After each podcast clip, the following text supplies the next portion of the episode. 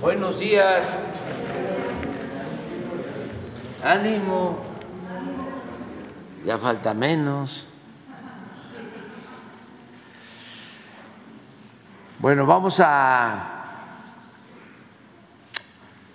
a informar y a llevar a cabo este diálogo circular entre todas y todos. Ayudamos, les pido eso, cooperación, para que si hay un tema que no debemos de tocar, eh, nosotros mismos nos autolimitemos, si les parece.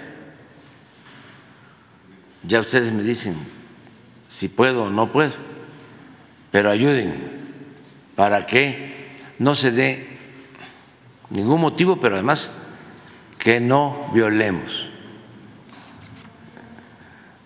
la normatividad. Adelante.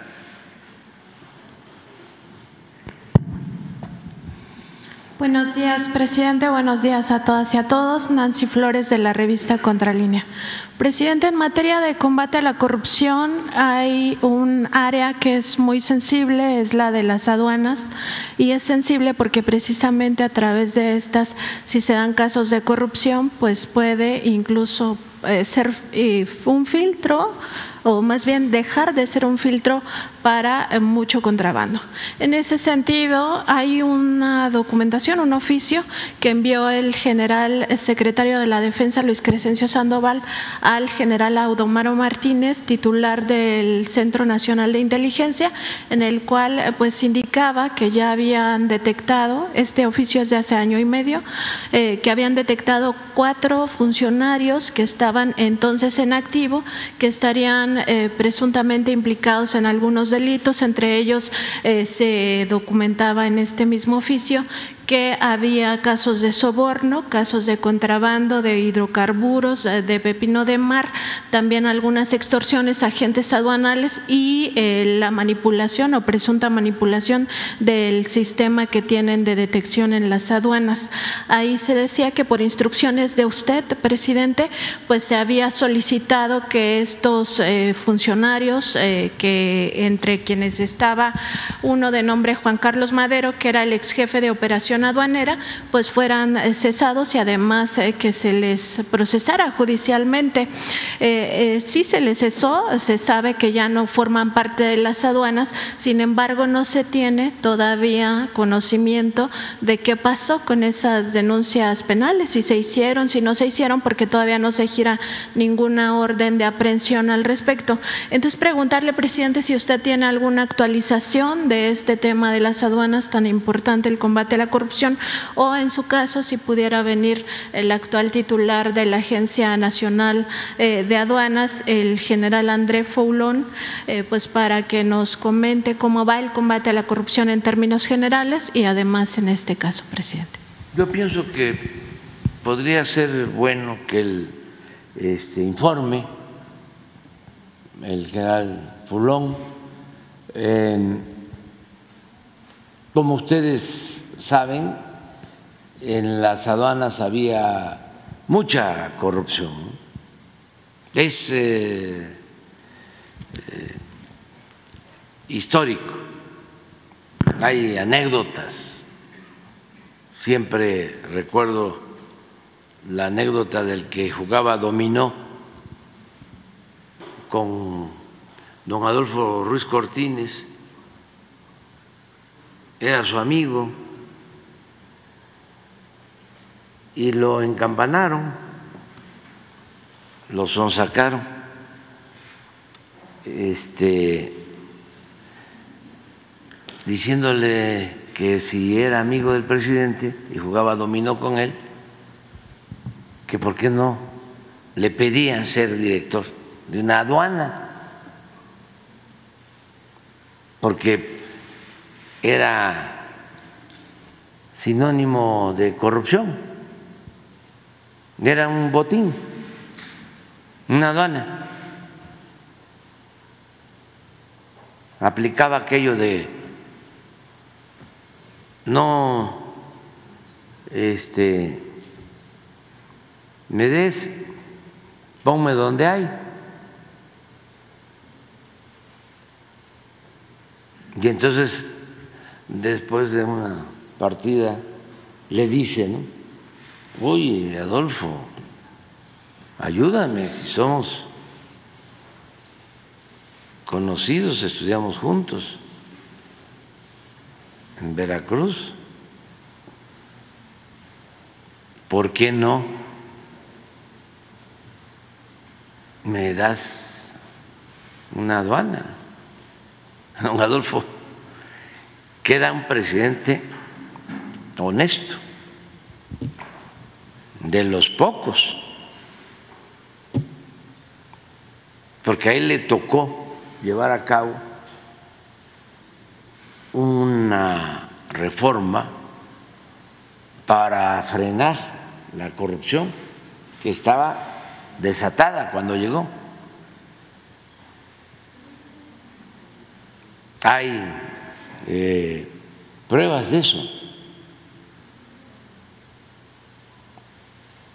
Lo mencionan don Jesús Silva Gerso y otros escritores. Le reconocen eso a don Adolfo.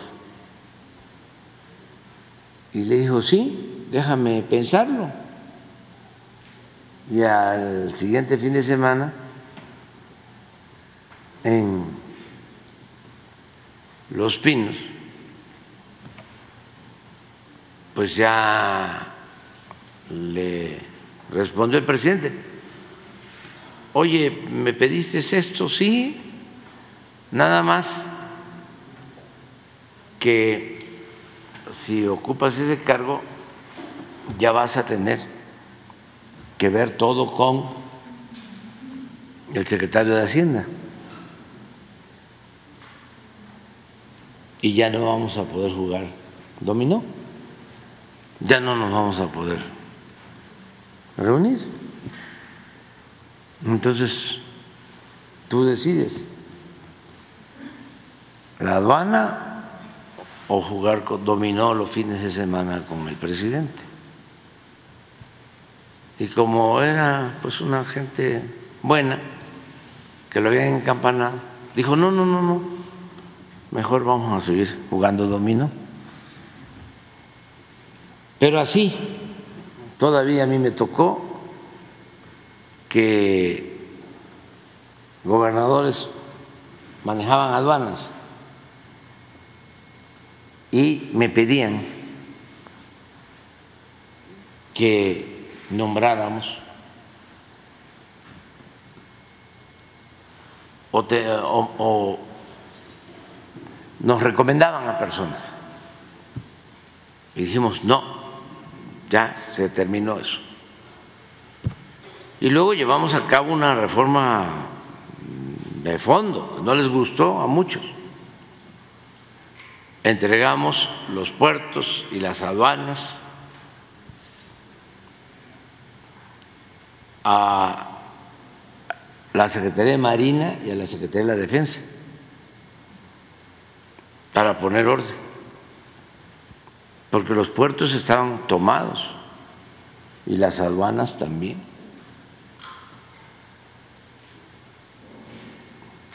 Hubo un caso, hablando de los sistemas de vigilancia, donde había un contrato por ahí, no sé, de tres mil millones al año y se consideró que era mucho y se le dijo el del contrato, eh, bájale. No, pues dos mil. No, es mucho. Bájale. Mil. No es mucho, bájale. Quinientos. Es mucho, bájale. 200 y entonces la sospecha, ¿no? ¿qué es lo que haces? Que de tres a doscientos. Pues nada, que el manejo de un servicio así significa prender y apagar. De seguridad nacional. Las cámaras. Si las apagas o las prendes. Un poco lo que pasaba con el huachicol que tenían en la torre de Pemex, todo el piso 3, un sistema de sensores y de alarma para detectar la baja de presión en los ductos, porque cuando se pica un ducto para establecer una toma clandestina y están extrayendo gasolinas, pues baja la presión y con sensores se advierte. Y entonces empezaba a sonar una alarma, estaba muy bien la tecnología, nada más que este, sonaba y sonaba y sonaba la alarma y nadie hacía nada.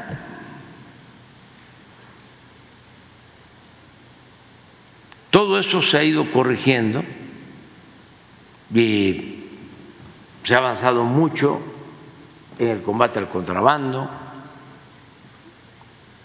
a la corrupción. Voy a pedir información de lo que me estás planteando y le voy a pedir al general André Fulón que venga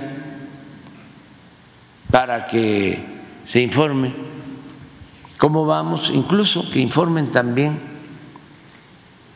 los eh, responsables del manejo de puertos. Es una responsable la que maneja las aduanas y los puertos, los dos, porque eh, se obtienen un poco más ya de un billón de pesos y ha ido creciendo. Eh, el ingreso, la recaudación en aduanas. Pero sí lo vemos. Sí, presidente, en otro tema, pues ya quedó totalmente exhibido esta eh, pues eh, digamos este doble rasero en el Instituto Nacional de Transparencia, Acceso a la Información y Protección de Datos Personales. esto lo digo porque pues claramente pareciera que hay ciudadanos de primera y ciudadanos de segunda para esta institución.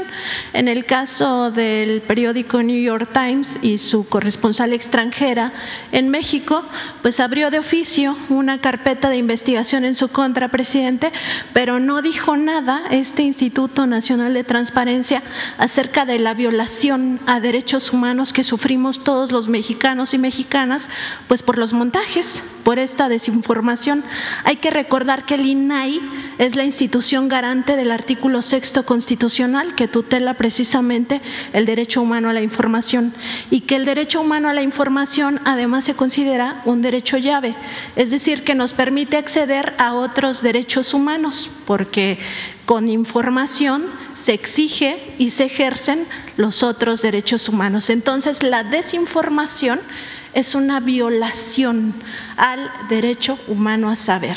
En ese sentido, presidente, también hay otro caso, no menor, en el cual ciudadanos, también periodistas e incluso políticos, eh, pues fueron eh, exhibidos sus teléfonos sin su consentimiento en redes sociales. En esos casos, el INAI dijo que ahí no aplicaba la investigación de oficio, ¿no? Porque según ellos tenían las personas que ir a denunciarlo para ver si procedía el caso. Entonces queda demostrado pues esta discriminación, racismo, eh, clasismo, ¿no? Porque en el caso de la periodista extranjera, ahí sí de oficio, eh, contra usted nuevamente, no es la primera vez, y en el caso del resto de los mexicanos, pues ahí no, ahí no se aplica eh, sus facultades ni sus obligaciones, porque hay que recordar que esta es una institución pública. Entonces, más allá de preguntarle sobre este doble rasero, presidente, también preguntarle por esta intención de hacernos creer que estos son los contrapesos que necesita la democracia y que sin esos contrapesos, que en realidad son instituciones capturadas por intereses específicos, en el caso de los ciudadanos políticos y periodistas, pues había cuentas relacionadas con el expresidente Felipe Calderón y también Guacamayalix, que todos sabemos para quién hace campaña, una campaña política, no lo voy a decir aquí por las eh, condiciones electorales, pero eh, en ese sentido también preguntarle por esta idea que están eh, pues alimentando de los llamados contrapesos y así le llaman a la Suprema Corte, a la COFESE, al INAI, etcétera, presidente. Pues es muy claro, ¿no? que actúan de manera tendenciosa, ya es de dominio público y cada vez se eh, pone más de manifiesto, cada vez se exhiben más. Ya hemos hablado de que todo este andamiaje lo eh, crearon para proteger los intereses de una minoría. Es como si están en una mesa, porque es mafioso todo. Tolstoy decía que un Estado que no procura la justicia no es más que una banda de malhechores. Imagínense a alguien o un grupo de personas que esté en una mesa jugando póker.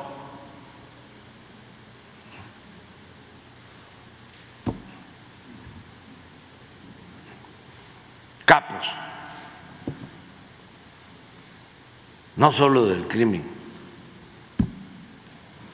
organizado, sino de la delincuencia de cuello blanco. Y hay unos sicarios ahí.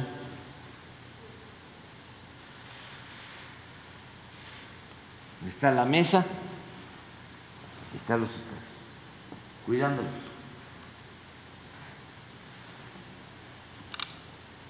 Casi se puede percibir el mensaje, déjenlos trabajar.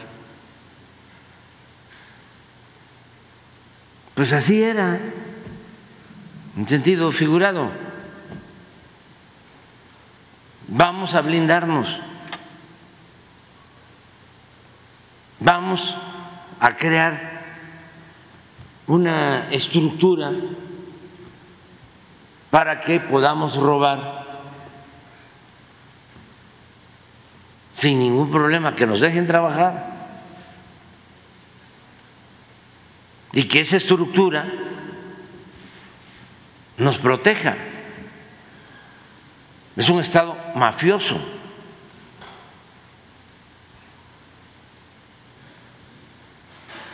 Entonces, ¿cómo lo hacemos? A ver, los mejores despachos de abogados internacionales que vengan, aunque parezca increíble lo que les voy a decir, que vengan a redactar las reformas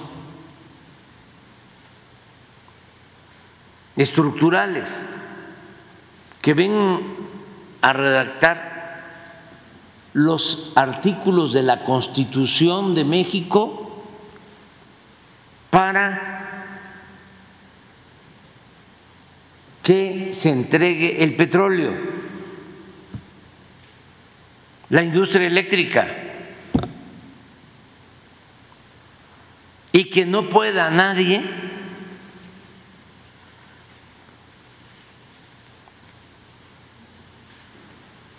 dar marcha atrás a esas reformas que sean lo opuesto a lo que se estableció originalmente en la Constitución del 17, en el artículo 27, en el artículo 28, en el artículo 25 y en las leyes secundarias que prevalecieron durante mucho tiempo.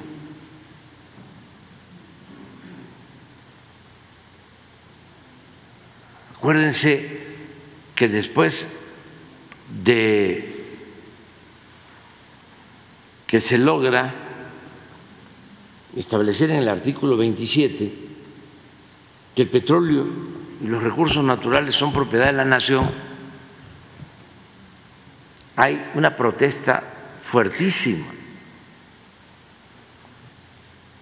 En ese entonces del gobierno de Estados Unidos y de los ingleses, porque las compañías petroleras extranjeras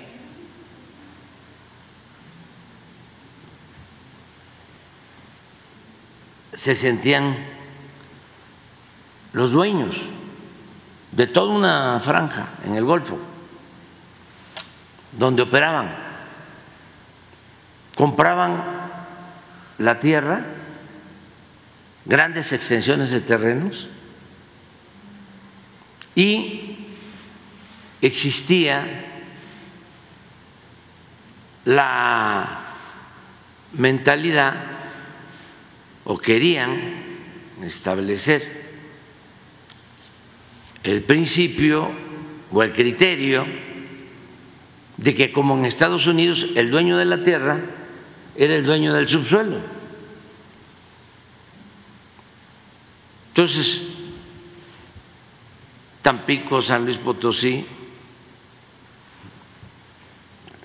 recordemos que en 1901 se descubre el primer, se perfora el primer pozo petrolero en Ébano, San Luis Potosí.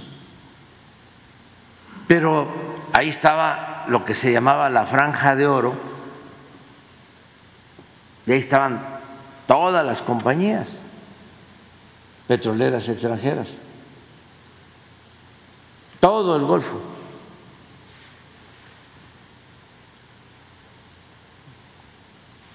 La parte de San Luis, Tamaulipas, Veracruz, Tabasco, Campeche.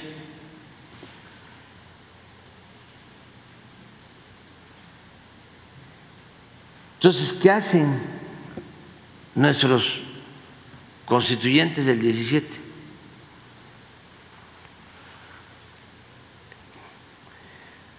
Apoyándose y uno de los ideólogos de esta decisión fue Andrés Molina Enríquez, un intelectual revolucionario, que eh, va analizando una fórmula de cómo resolver esto, si el dueño de la tierra era el dueño del subsuelo. como durante la colonia el subsuelo era del rey.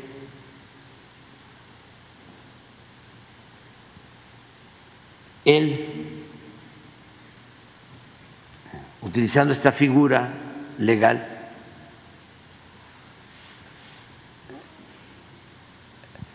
modifica, cambia el poder del monarca, del rey, por la nación. Y elaboran este nuevo criterio de que todo lo que hay en el subsuelo de México, el petróleo, todo, los minerales son propiedad de la nación. Pero eso no estaba en las leyes. Son de las cosas muy buenas del presidente Carranza. Entonces, no se esperaban. En Querétaro había muchos agentes, como hay ahora, no, ahora hay más. Le voy a poner una manta por aquí cerca. Maneje con cuidado, no vaya a atropellar a un agente. Este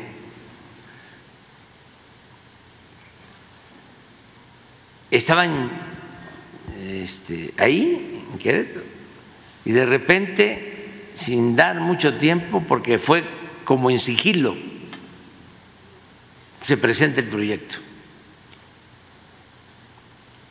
para lo que eh, iba a ser el artículo 27 y ahí queda escrito de que el subsuelo es propiedad de la nación. Imagínense lo que eh, piensan en, y la molestia y los telegramas del gobierno de Estados Unidos hacia México. Pero ya había quedado aprobado. Pero era tan fuerte, tan fuerte, tan fuerte, tan fuerte la presión que nunca se había podido, nunca se había podido hacer la ley reglamentaria del 27. Porque de ahí vino la tensión derivada de los tratados de Bucareli, amenazas de invasiones, porque las empresas petroleras extranjeras tenían ejércitos, guardias blancas. Siempre recomiendo la película La Rosa Blanca de Bruno Trave y la novela. Se le decía a un propietario de un terreno, ¿nos vendes o le compramos a la viuda?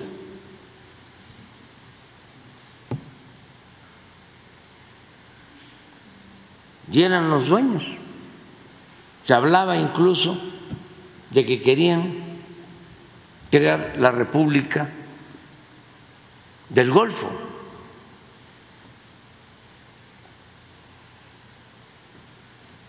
Y constantemente la Armada estadounidense en el Golfo. Hay como dos o tres, Pablo González primero, creo que después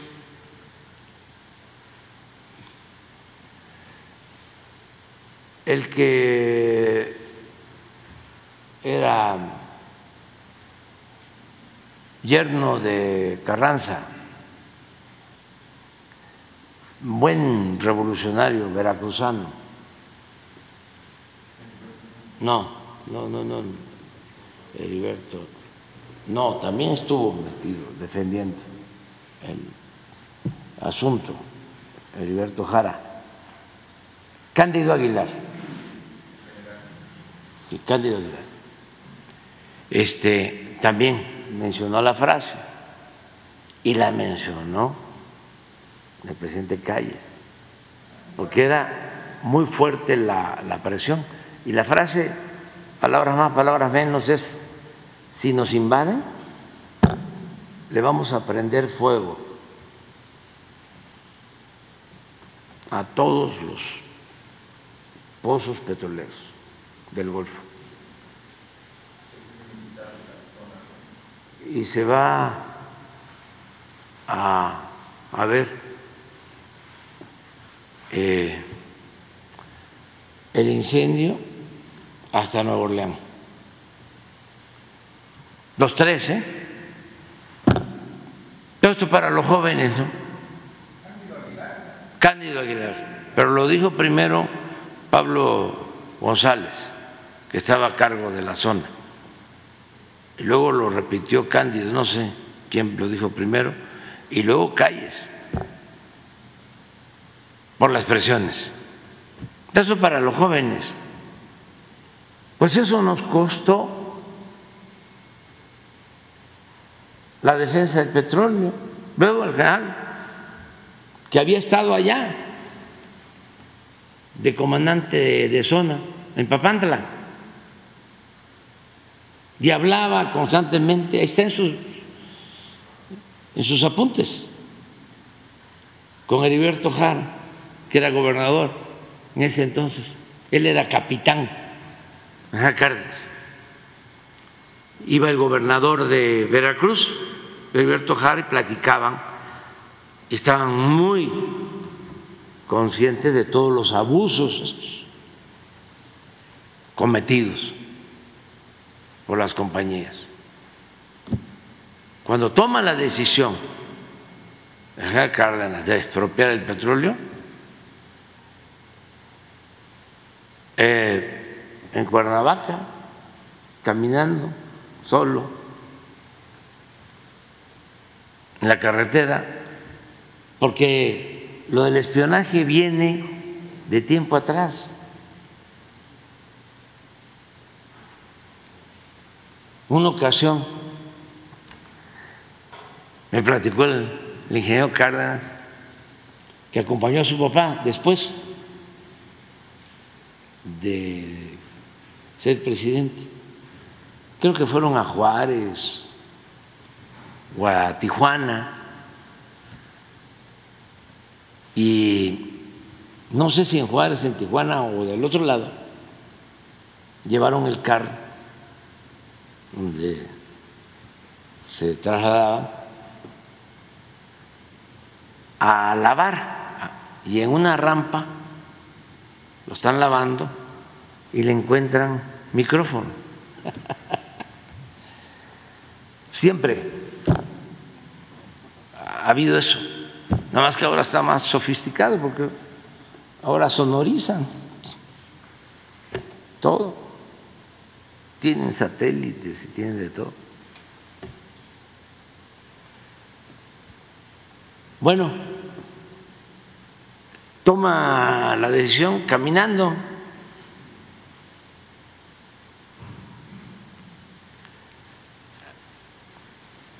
A mí me tocó tratar asuntos con Gutiérrez Barrios cuando estábamos en la oposición me llamaba mucho la atención que tenía una fuente,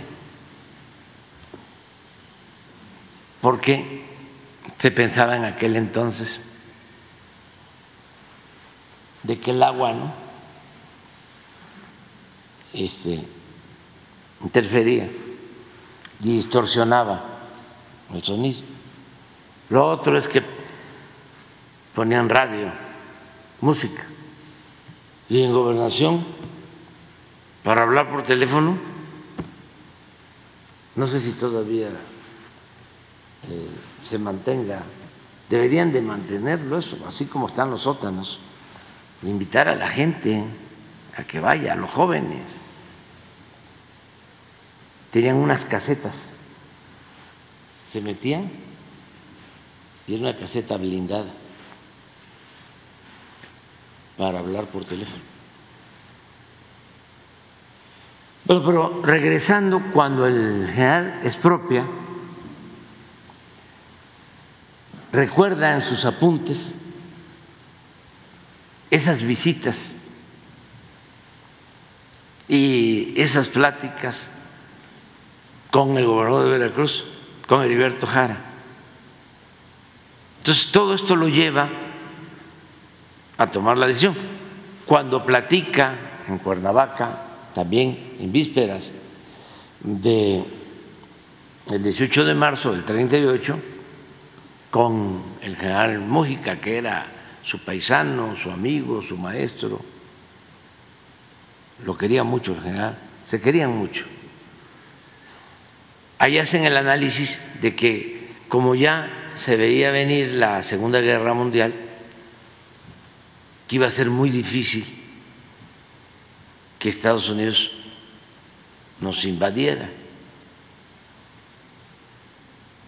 Además, siempre lo he dicho, el presidente de Estados Unidos era Franklin Delano Roosevelt, lo mejor que ha habido. Lincoln, Lincoln, republicano, y Roosevelt, demócrata. Los dos han tratado a México con mucho respeto. Los dos. Lincoln defendió a México cuando la invasión de Estados Unidos, en el 47, y le costó, porque lo acusaron de traidor. Luego llega a la presidencia, apoya al presidente Juárez, nunca reconoce a Maximiliano y permite que Juárez esté dos años en Chihuahua y un año en Paso del Norte y se protege a la familia todo el sufrimiento porque fallecieron hijos del presidente Juárez, pero se protege en Estados Unidos. Eso es Lincoln, por eso se decía, habrán muchos Abranes, pero como habrán no habrán. y el otro Roosevelt. El caso es que se fue el petróleo y queda en la Constitución en el 27 de que no eh, se permitirá que empresas particulares exploten el, petróleo, que es de México, que es de la nación. Y solo se le agrega mediante contrato o concesiones. Entonces, como se deja eso, después del general Cárdenas, se dan unos contratos para la explotación de la franja del Golfo, los llamados contratos riesgo, que afortunadamente en el gobierno de Gustavo Díaz Ordaz, siendo director de Pemex, don Jesús Reyes Heroles, se cancelan. Y de suerte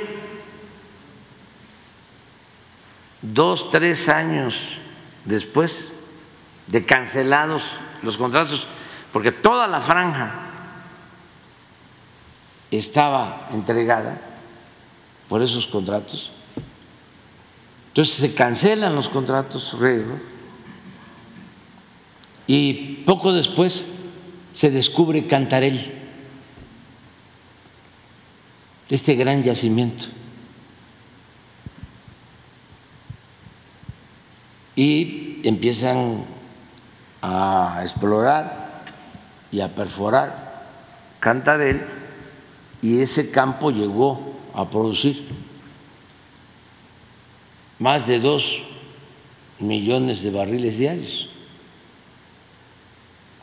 Pero eh, Don Adolfo Ruz Cortines eh, modifica el 27 y le quita que no se van a dar concesiones. Y Adolfo López Mateos le quita el 27, le pone, creo que 12 palabras y queda el 27. no se entregarán en materia de petróleo ni concesiones ni contratos. Vienen estos neoliberales, corruptos, entreguistas, ya no puedo decir más, y hacen la reforma.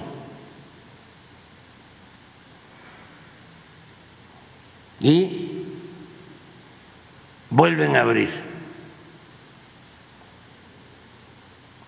eh, a las empresas la explotación del petróleo y hacen lo mismo con la Comisión Federal de Electricidad, que hasta ahora estamos recuperando la soberanía energética en materia de electricidad, porque compramos 13 plantas de Iberdrola y de producir 39% de la energía, que era lo que producía la Comisión Federal de Electricidad, ahora ya, hoy estamos produciendo 54%. Y con las plantas nuevas que vamos a terminar en estos meses, antes de que yo termine, ya vamos a gastar arriba del 60. Dejamos recuperada la industria eléctrica nacional. Y lo mismo Pemex. Rescate de la soberanía nacional. Entonces, como modificaron la constitución, ya lo hemos hablado, para proteger a los intereses particulares y trajeron incluso a abogados de despachos de las empresas para redactar las reformas llamadas estructurales. Una cosa vergonzosa completamente. Pues entonces, en las recomendaciones de ese nuevo modelo incluyeron la creación de todos estos organismos supuestamente independientes, autónomos, pero era constituir un gobierno paralelo, una dualidad de poderes.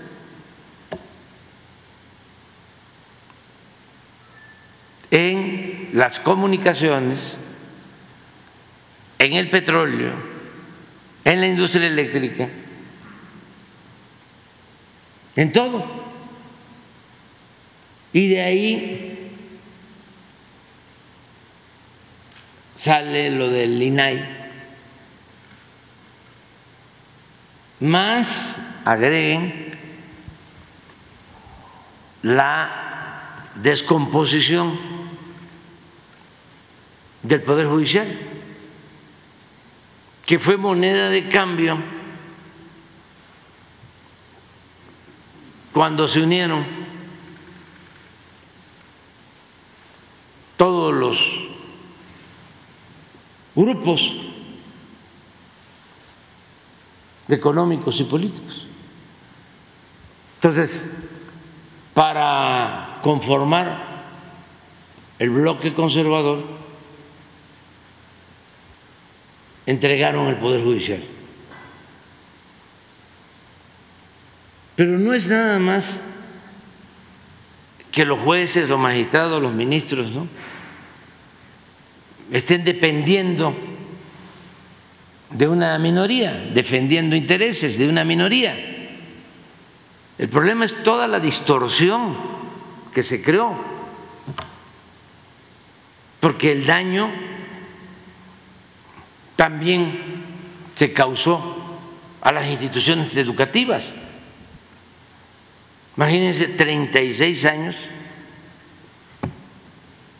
con una concepción conservadora para legalizar, legitimar el fraude, el robo, el saqueo, eh, planteando de que había que diluir al Estado, que todo había que dejarlo al mercado, todos esos sofismas, que si llovía fuerte arriba, goteaba abajo, que si aumentabas el salario, se incrementaba la inflación, que había que acabar con los estímulos, los apoyos al campo, porque en un mundo globalizado se podía comprar afuera lo que se consumía en el país, incluso más barato, que para qué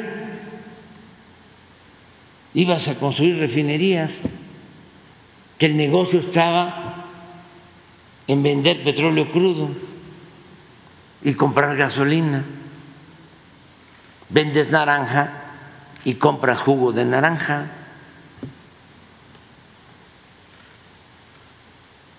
Y así empezaron a engañar de que nos íbamos a quedar sin luz.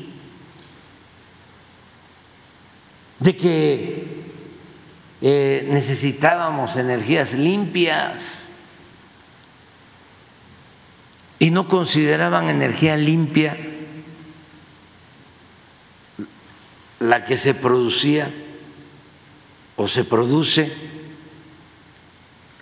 en las hidroeléctricas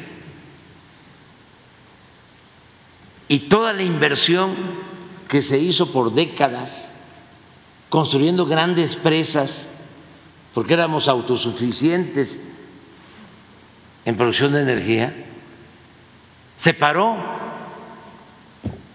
Si una hidroeléctrica tenía capacidad para turbinar energía, cuatro o seis turbinas como las hidroeléctricas del Grijalba o de mm, Nayarit o de cualquier lugar. Son 60 hidroeléctricas. ¿Sí? Solo le permitían usar una turbina porque crearon con la reforma un organismo que se llama no es la CRE, es otro. Comisión Nacional de Hidrocarburos. No, otro. ¿Eh? Se nace. Que es ese organismo el que decide ¿sí? a quién le despachan y a quién no, quién puede subir energía a la red y quién no. Y quienes tenían ventaja y siguen teniendo pues los particulares y no había despacho para las hidroeléctricas. Bueno, el colmo es de que como no despachaban a la energía de las hidroeléctricas, no turbinaban y se mantenían llenos los vasos los embalses de las presas. Entonces, con los huracanes, lo que llovía abajo en la planicie y lo que tenían que soltar de agua porque estaban llenas las presas, pues inundaban Tabasco. Yo llego porque con Calderón una gran inundación precisamente porque soltaron agua que este, tenían ahí porque no turbinaban. Llego y les digo a mis paisanos, nunca más se va a volver a inundar. Y empiezan las resistencias y quedó mal. Ya no fue igual la inundación, pero sí hubo inundación por lo mismo. Entonces, tomo una decisión, emito un decreto de protección a la población civil para que las presas turbinen, se elabore un plan, se ordene eh, el desfogue de las aguas.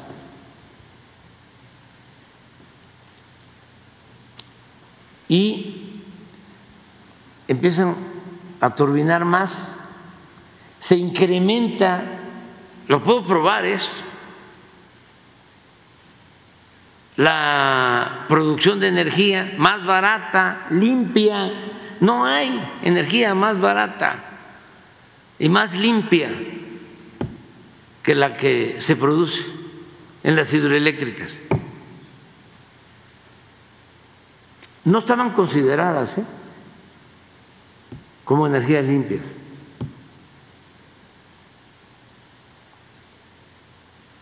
Por el decreto empieza a incrementarse la producción y bajamos los niveles de las presas. Tardó seis meses y una empresa extranjera, creo que italiana, interpone un amparo y se lo otorgan los jueces nuestros. Y paran, desconocen mi decreto. Y de ahí viene que planteamos, porque ya era mucho, vamos entonces a reformar la ley eléctrica se presenta la reforma, se aprueba por los diputados, por los senadores, por el poder legislativo.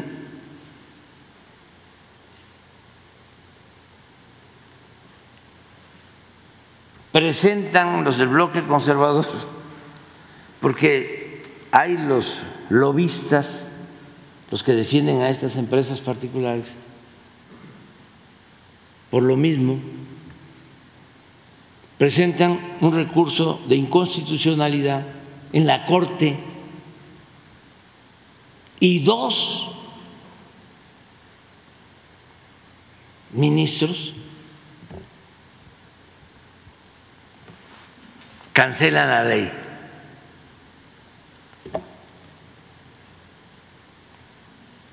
Pero además, y esto es para los abogados, resulta que uno de ellos no podía hacerlo, estaba impedido legalmente. O sea, actuó violando la Constitución.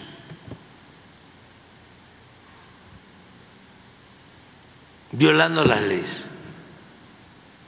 O sea, cayó en la esfera del derecho penal. Puede ser juzgado, acusado. Me lo estaba planteando un abogado de la Comisión Federal de Electricidad. Pero como yo ya me volví escéptico,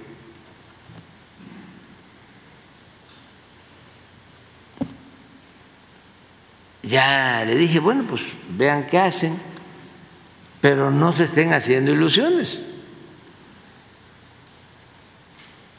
porque eso ya está podrido.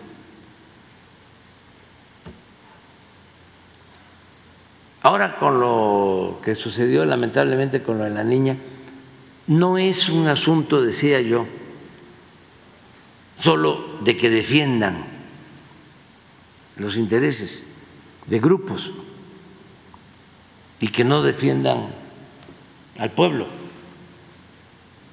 No, es un asunto más complejo que tiene que ver con la abogacía. Por eso no le queda lo de Suprema Corte de Justicia, porque no es de justicia. Si acaso de derecho, y por lo general de chueco, pero justicia no, porque llegan hasta, en el mejor de los casos, hasta el derecho. Y ahí es donde empiezan, ¿no? con las interpretaciones. Es que no hicieron bien la averiguación, no es el domicilio, no es la hora, no es el nombre de la persona, no esto, no lo otro, cosas de lo más aberrante.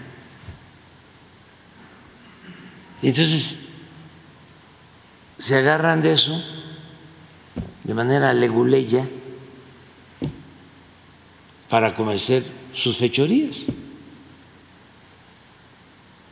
Entonces, ¿cómo resolvemos esto? Pues solo con democracia, más democracia, método democrático. Pero yo creo que esto sí lo puedo decir, ¿no? Nada más hasta ahí, me quedo. Presidente, y justo en este tema del Instituto Nacional de Transparencia, pues decir que es cabeza de este sistema anticorrupción, Sistema Nacional Anticorrupción. Sin embargo, la, el informe de la Auditoría Superior de la Federación que recientemente presentó sobre la revisión de la cuenta pública 2022 ya dejó evidenciado que este INAI, pues hay casos de corrupción eh, graves, ¿no? Como puede ser el caso del nepotismo, se documenta que hay familias completas, padres, eh, madres, hijos, eh, hermanos, eh, esposas, esposos. Hay casos también de peculado, ya la Auditoría Superior de la Federación documenta todo el manejo de las tarjetas American Express por parte de los comisionados que son las cabezas del INAI, donde pues pagan hasta bares con estas tarjetas corporativas, que es dinero público al final del día. Eh, hay casos de extorsión, eh, se documentan casos donde funcionarios y exfuncionarios de este instituto tenían que entregar entre el 10 y el 60% de su sueldo y prestaciones quincenales a uno de los excomisionados. Y en este sentido pues hay impunidad, o sea, la cabeza del Sistema Nacional Anticorrupción genera impunidad hacia sí misma porque eh, pues los expedientes al interior en el órgano interno de control fueron cerrados, el titular del órgano interno de control después eh, de que ya concluyó eh, pues su gestión fue contratado como funcionario de estos mismos comisionados en el INAI y pues se genera todo este ámbito de corrupción. Preguntarle nada más por último si no sería necesario pues también que se presentaran denuncias penales porque pues está muy bien que se documente la corrupción pero si no queda impune, pues no pasa nada. Gracias, presidente. No, es que se martirizan. ¿Para qué nos metemos en eso? Nada más les doy eh, una pista, porque siempre hay que seguirle. Eh, la pista al dinero. Solicite cualquier ciudadano que les entreguen los del INAI todos los contratos de obras y de servicios que han otorgado y hagan una revisión quienes son los beneficiarios. ¿Quiénes son los dueños de las empresas?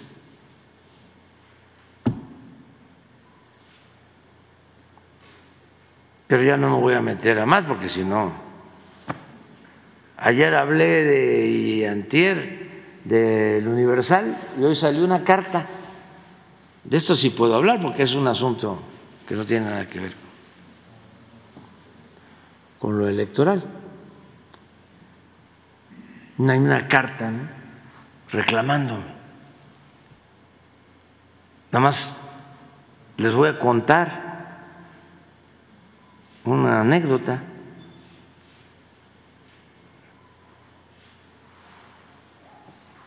Cuando el 2006 se portó muy mal el Universal, mal, mal, mal. Y luego lo mismo, la guerra sucia. De repente, no sé si para el 12 o para el 18, no recuerdo, pero ahorita me vas a ayudar. Este, estaba eh, Yunes de gobernador en Veracruz.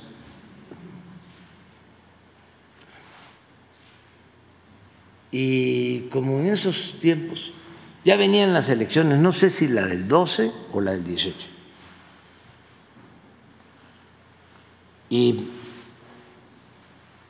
yo no hablaba con Juan Francisco, el dueño del Universal, tenía mucho tiempo, precisamente por eso,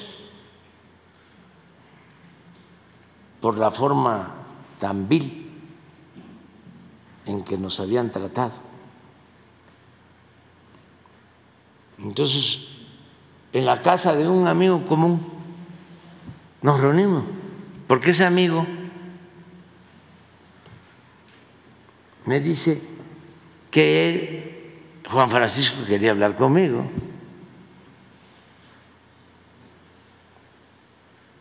porque quería restablecer la relación, mi amistad. Digo, sí, ¿cómo no?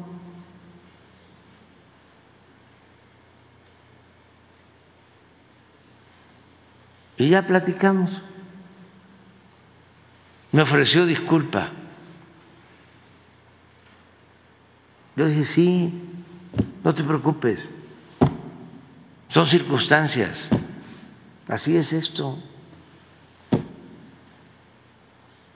Y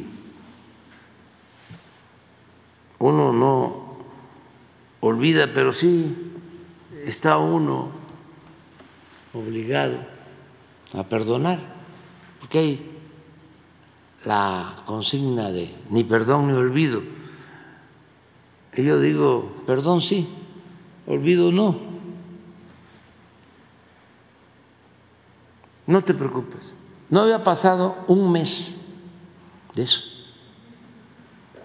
Y empieza el Universal con una campaña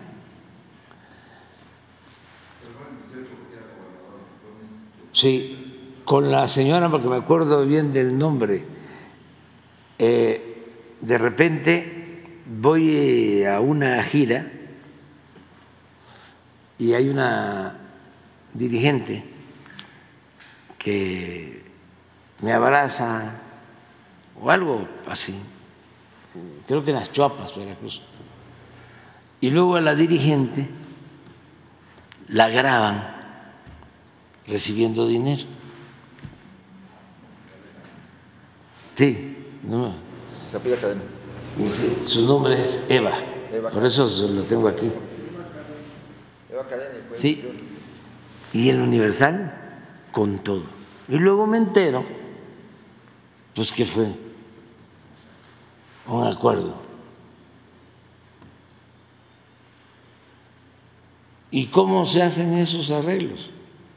¿Cómo se rompe un compromiso?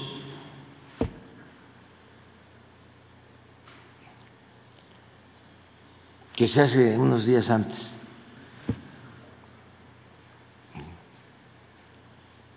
¿Cuál es ese poderoso caballero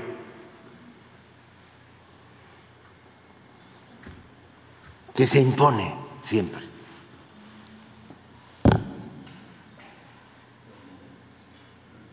Entonces, últimamente, porque siempre hablo ¿no? Reforma, pues ya sabemos, ¿no? es el boletín del conservadurismo. Ahí no hay un. Ahora su periodista estrella, su este, editorialista estrella, es una señora que tiene información que yo creo que nada mal manejan las agencias. Penilei le sacó a yo creo que ni él sabía, este, a Daniel Azaf, el coordinador de ayudantía, hasta la historia del abuelo.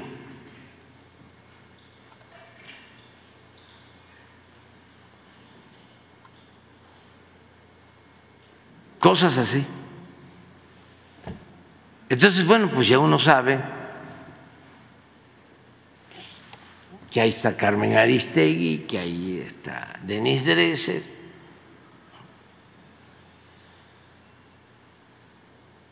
Y Sarmiento y otros, ¿no? O sea, eso ya se sabe, ya ahí. Ese es este periodismo del conservadurismo. Eso ya se sabe. Pero el universal, pues ni modo que sean doctrinarios, ¿no? No, no, no, no. Ahí es otro tipo de cosas. Y de repente empiezan a atacarnos, atacarnos, atacarnos, atacarnos. Y hoy hasta una carta, ¿no? Molestos. Porque estamos en contra de la libertad de expresión. No, no, no, no, no. Estamos en contra de que se use la libertad de expresión para lucrar.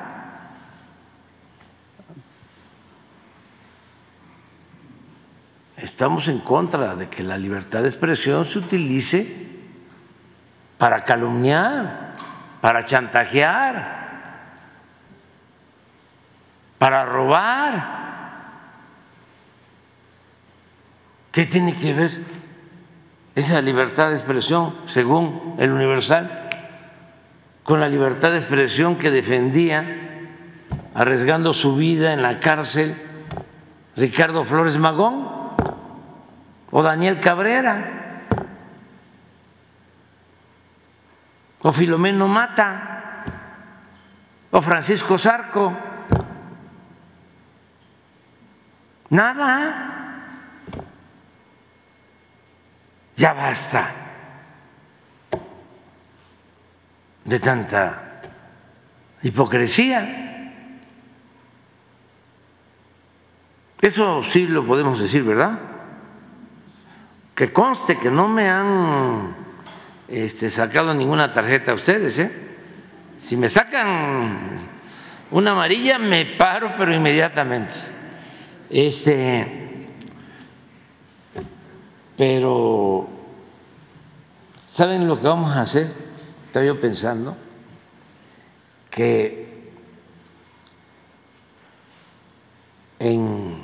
vamos a ir leyendo, les voy a leer, si no les aburren, este, algunos capítulos del libro, pero históricos. Vamos a hablar de Hidalgo. ¿No les parece? es el padre de nuestra patria. ¿Quién era Hidalgo? ¿Qué hizo Hidalgo? Vamos a hablar de Morelos. Vamos a hablar de Juárez. Y así nos llevamos. Vamos a hablar de Villa. Vamos a hablar de Zapata. Vamos a hablar de Madero. Vamos a hablar de Lázaro Cárdenas. ¿Cómo ven? En algunos casos puede ser una mañanera, en otros casos, por ejemplo, Juárez nos va a llevar como dos o tres, pero lo podemos dividir. O sea, este, todo lo que fue el movimiento de reforma, esa puede ser una primera parte, desde que gobernó Oaxaca hasta las leyes de reforma. Y luego, eh, cuando los conservadores van a buscar a Maximiliano, hasta el triunfo de la República y el periodo de la República restaurada. Eso pueden ser dos capítulos. En cuanto a Maderos, también pueden ser dos. Un poco cómo inicia eh, y luego su gobierno. ¿Cómo fue su gobierno? ¿Cómo enfrentó a los oligarcas del antiguo régimen. Como una especie de seminario, empezamos Hidalgo, Morelos, Juárez, Villa, Zapata, Ricardo Flores Magón. No, sí, pero si no, eh, es que son muchos, pero yo creo esos este, sería Puede ser también Felipe Carrillo Puerto, pero, pero tendríamos, ¿saben qué me gustaría mucho eh, informar ahora incluso? Eh, la vida de, hablar sobre la vida de Catarino Garza, que estamos buscando traer sus restos de Bocas del Toro, Panamá. Eso fue un buen tema. ¿Quién fue Catarino Garza? son héroes anónimos. Este, bueno, el general Mújica, Heriberto Jara, Salvador Alvarado, Felipe Carrillo Puerto. Pues así, este, eso no tiene que ver nada con lo electoral. Todos, todos no, claro, no solo eso, pero para este para los jóvenes un seminario de formación política, o sea, recoger las enseñanzas, las lecciones de nuestros héroes. de información de historia de gobiernos pasados para que la gente sepa el daño que le han hecho a México gobiernos pasados. Hacer un instituto de historia en tema de administración pública para que los jóvenes, los niños en un futuro sepan lo que los gobiernos pasados le hicieron a la nación. Son muchos temas que no Pero eso sí nos podemos meter ahí en... Es que son de partidos. Entonces, e, eso no se puede. Pero lo otro, este, no. Sí, de pasando, sí, pasando, pero hay ya textos sobre eso. Este, de todas maneras lo podríamos hacer aquí. ¿Sí? ¿Qué fue el periodo eh, porfirista? ¿Qué fue el periodo revolucionario, el periodo postrevolucionario, qué significó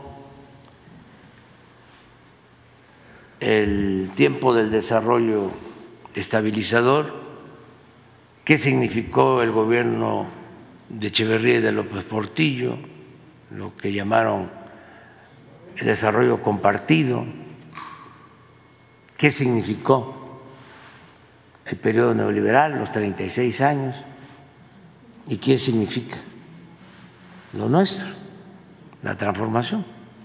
Eso sí, ese sería el segundo, pero vamos a empezar con este, la historia de México. Es que es extraordinaria, es fecunda, ahí están todas las enseñanzas. Y para los jóvenes va a ser muy importante. Me voy a apoyar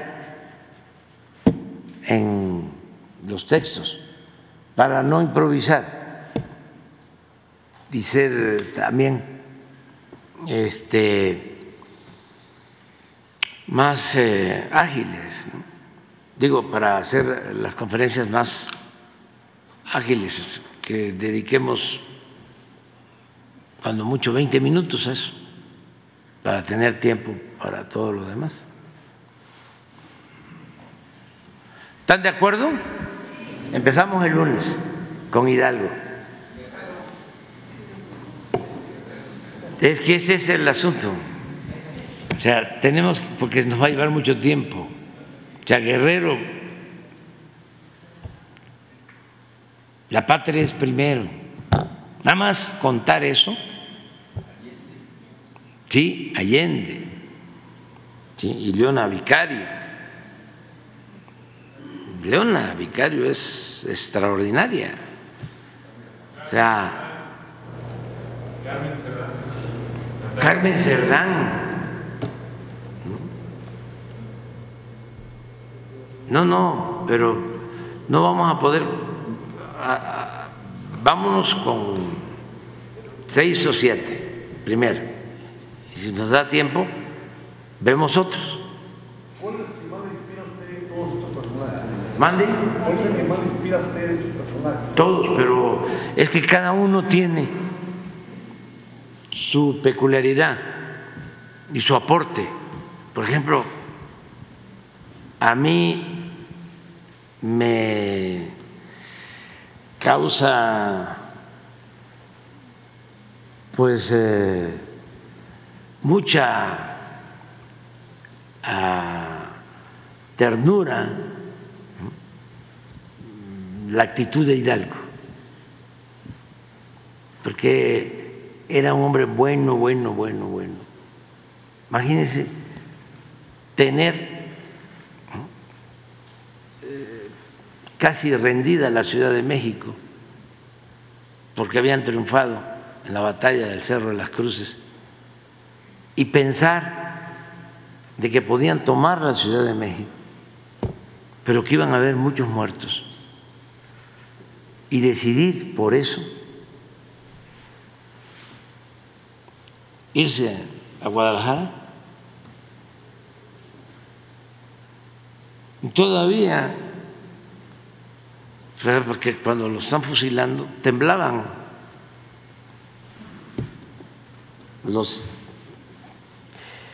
que estaban ejecutando la orden, temblaban y le hace un poema a su carcelero. Bellísimo. Y pues es el que proclama la abolición de la esclavitud. Entonces, las independencias de los países de América se logran casi en el mismo tiempo. Desde luego está Bolívar logrando la independencia de muchos países de América del Sur y San Martín y O'Higgins y muchos luchando.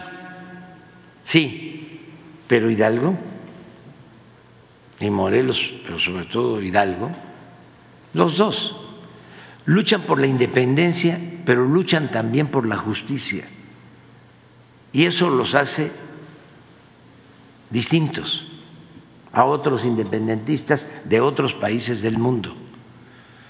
Porque las independencias se dan casi al mismo tiempo por la decadencia de España. En esas circunstancias los pueblos empiezan a independizarse, sobre todo por el movimiento o descontento de criollos. Entonces, eso es casi general.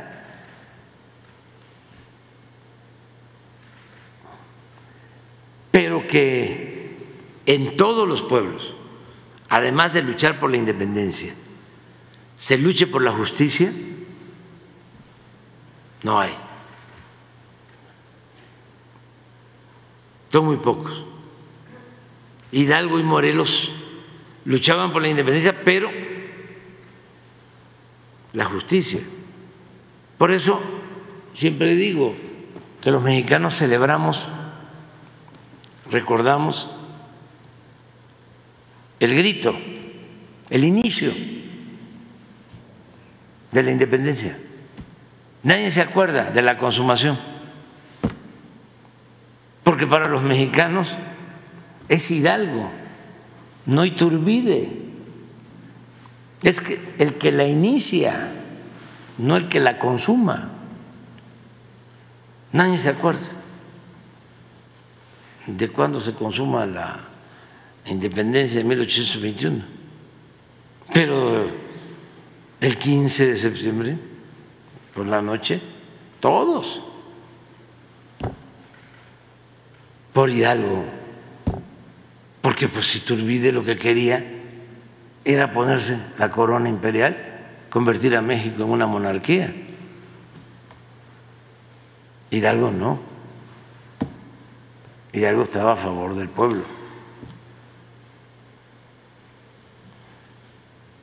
Entonces sobre eso vamos a ir hablando y eso ayuda mucho a entender también el porqué de nuestro movimiento ayuda mucho a que se comprenda.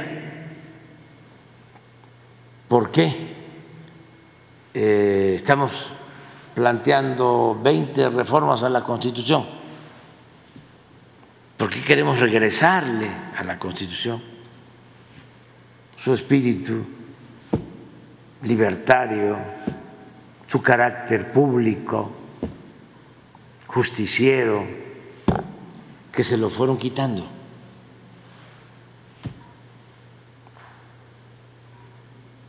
Que no tiene que ver con la justicia social, que no tiene que ver con la auténtica democracia, que no tiene que ver con las libertades, que trataron de convertir la Constitución pues un instrumento para legalizar el predominio de un grupo sobre el interés popular, el interés público, el interés de todos los mexicanos. Entonces es interesante para que todos sepamos. A mí me dicen en giras que les eh, gusta mucho cuando hablamos de estas cosas, que sí les interesa. Otros este, se aburren y otros se molestan. No ven que no ven que los neoliberales ya habían decretado el fin de la historia. O sea, no estés viendo para atrás, ve para adelante. Ya no estés hablando del pasado. Pues cómo se va a visorar el porvenir una sociedad mejor si no nos inspiramos en nuestra historia fecunda. ¿Cómo se avanza sin ideales, sin principios? Para todo se necesita ir en busca de un ideal, de una doctrina.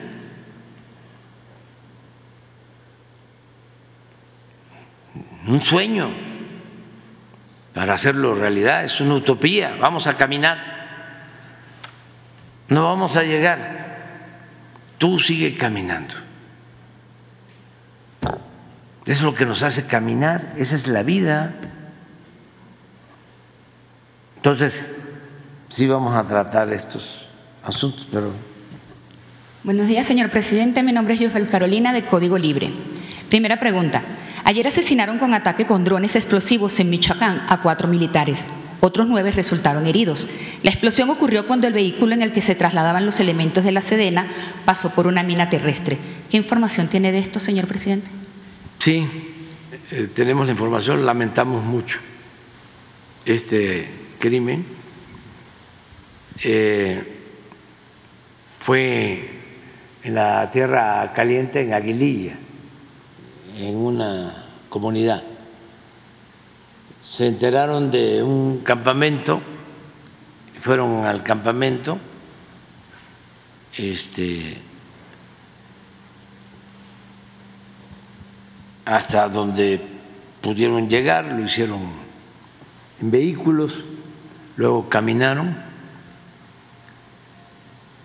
pero de regreso ya no este, tomaron el mismo camino, sino otro. Y ahí, en la maleza, este, había una trampa, un explosivo. Y venían juntos. Y por esa explosión, ahí mismo falleció un militar y luego heridos eh, los atendieron, pero no pudieron salvarlos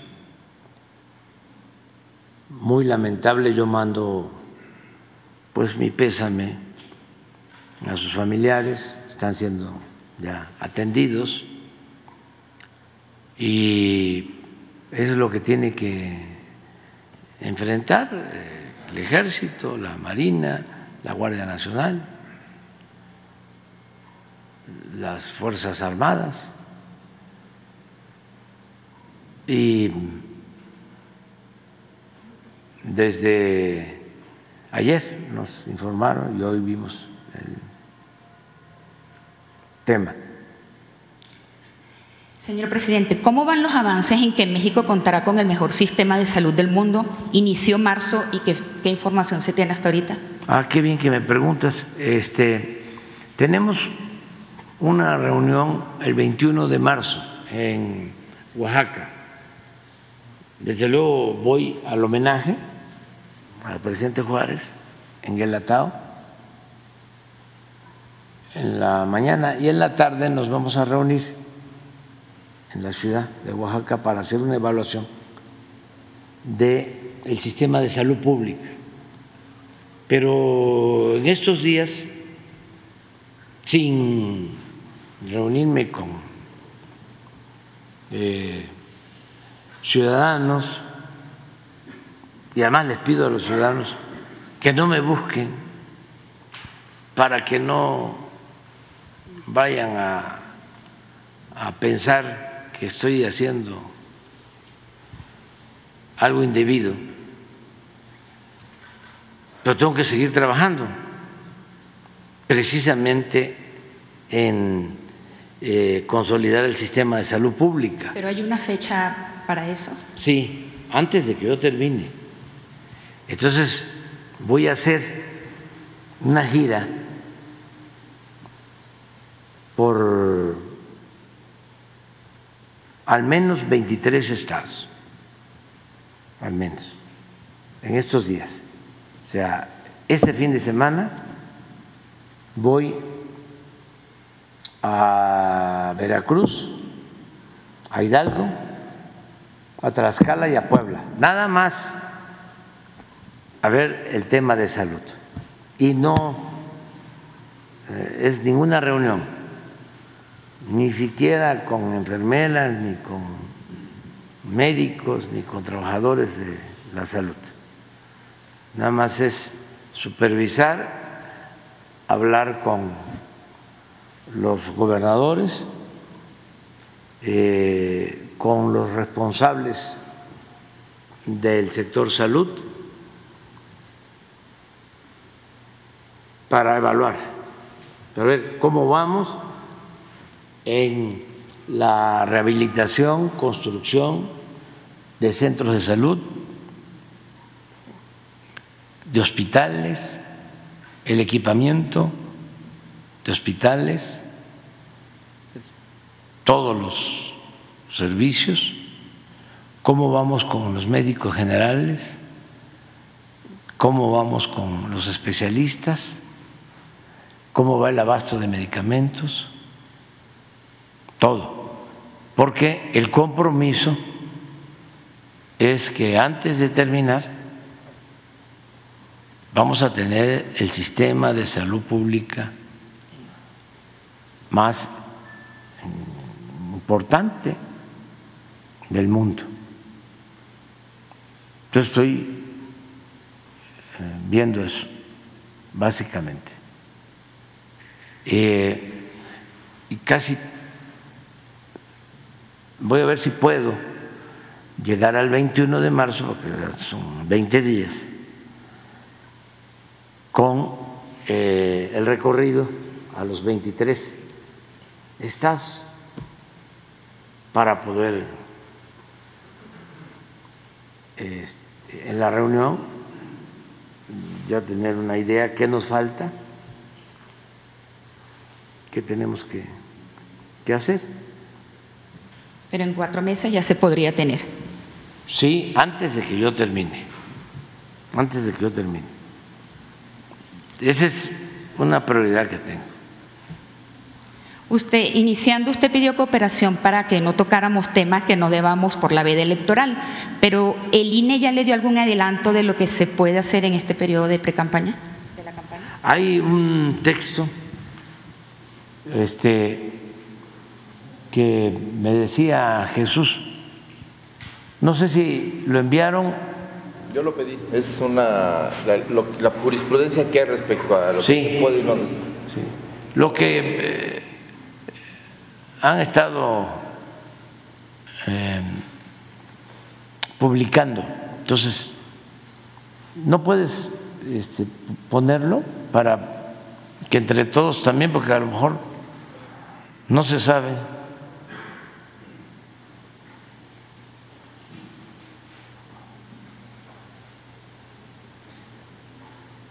En cualquier momento de las conferencias, incluido el periodo de preguntas y respuestas, los funcionarios públicos deberán abstenerse de difundir logros de gobierno. Eso no lo hemos hecho, ¿no? Obra pública e incluso emitir información dirigida a incidir en las preferencias electorales de la ciudadanía. Eso no. Las conferencias de prensa en todo momento deberá, deberán tener fines informativos. Por eso está muy bien lo de la historia de México. ¿Cómo? Subrayar que no está permitida la exaltación. No está permitida la exaltación, promoción o justificación de alguna persona o logro obtenido en los gobiernos local, federal o de alguna administración específica. No estamos hablando de eso. De todas maneras, ayuden, ¿no? A partir del segundo, del segundo. Los mensajes no deben aludir alguna plataforma política, proyecto de gobierno o proceso electoral, ni mencionar algún proceso de selección de candidatos de un partido político. Nada. Los mensajes de las personas servidoras públicas no deberán contener nombre, imágenes, voces o símbolos que impliquen la promoción personalizada. No deben aludir o describir a la trayectoria laboral, académica o cualquier otra de índole personal que destaque los logros particulares que haya obtenido el ciudadano que ejerza el cargo público.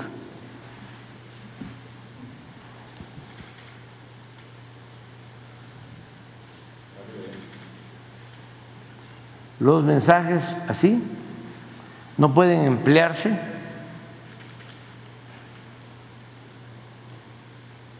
en las preferencias del elector y por tanto no pueden tener muestras de apoyo, atacar a una candidatura, partido político o coalición.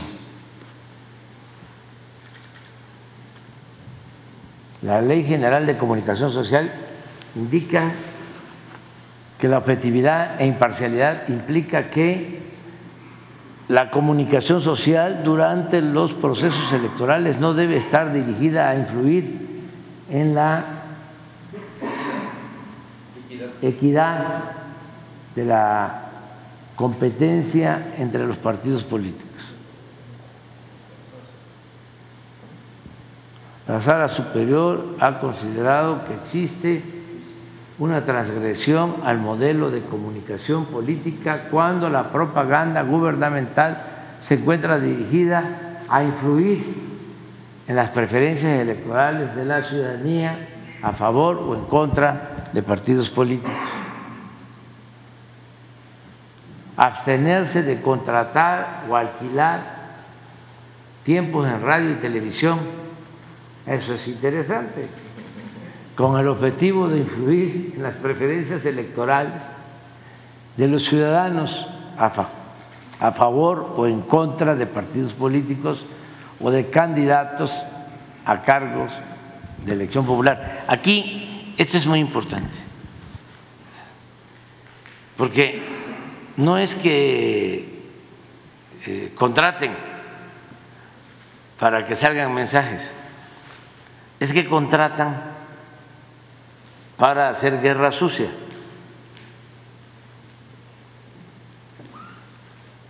Sería muy bueno que transparentaran los periódicos, las estaciones de radio, de televisión, los contratos con los partidos.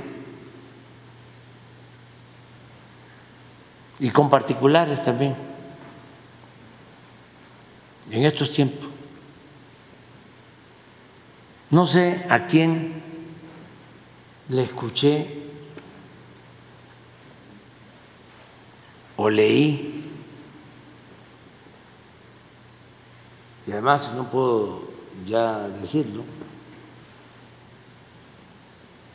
de que eh, aceptó lo de los, ¿cómo se llaman estos? Robots los bots, ya aceptando que sí lo habían hecho. Pero no puedo hablar ya de eso.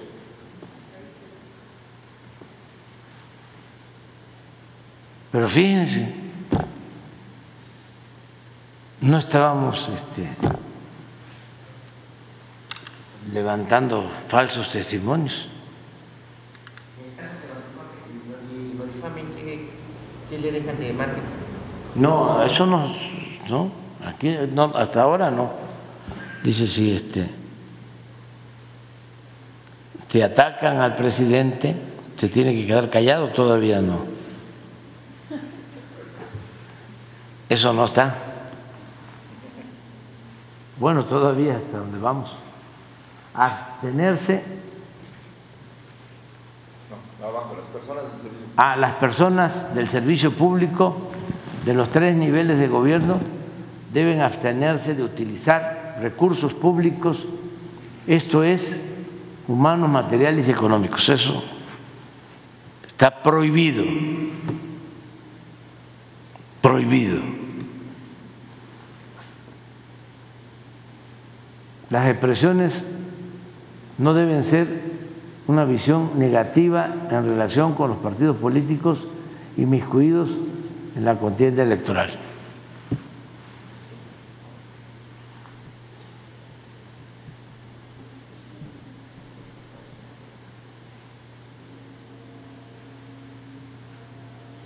Arriba, ¿no? Las expresiones no pueden contener un pensamiento político electoral por parte del presidente en favor de Morena. Ah, ya. Pero bueno, es que así bien. Y en contra de los demás partidos políticos, aún y cuando se imitan ante el cuestionamiento de un medio de comunicación. ¿Cómo estás? Pues ante una pregunta, ante una afirmación. Si que me hacen una pregunta, Entonces no, no se puede contestar ese tema. el presidente debe tener un especial cuidado y prudencia discursiva ante cuestionamientos de los medios de comunicación, ya que por su posición frente a la candidata A la ciudadanía. a la ciudadanía y encontrándose sujeto al mandato constitucional de imparcialidad o neutralidad, no puede interferir en el ejercicio de otros derechos o en la vulneración a principios rectores del proceso electoral. ¿De acuerdo? Esos son los últimos dos. ¿Eh? Son los últimos dos. El mensaje no debe revelar una intención de asociarle personalmente con los logros y su trabajo realizado en la implementación de programas sociales con el propósito de convencer de los beneficios de su gestión gubernamental y con pronunciamientos en contra de los partidos políticos opositores que en su opinión buscan eliminarlos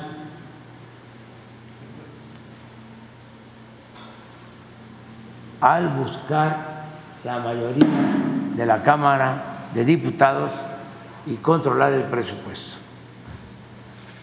La Sala Superior ha considerado que el presidente no puede válidamente ni debe realizar expresiones externando su opinión a favor o en contra de los partidos políticos. Eso ya está. Ya que constituyen manifestaciones que contienen un mensaje claro de posicionamiento político y electoral a favor de un partido y en contra de las acciones o participación de otras fuerzas políticas, lo que vulnera los principios constitucionales de imparcialidad, neutralidad y equidad en la contienda dispuestos en la norma fundamental. O sea, ya, ya sé. Entonces, como ya saben ustedes, este, no preguntemos de esto y no nos metamos. Adelante. Sandra Aguilar de AE Grupo Informativo.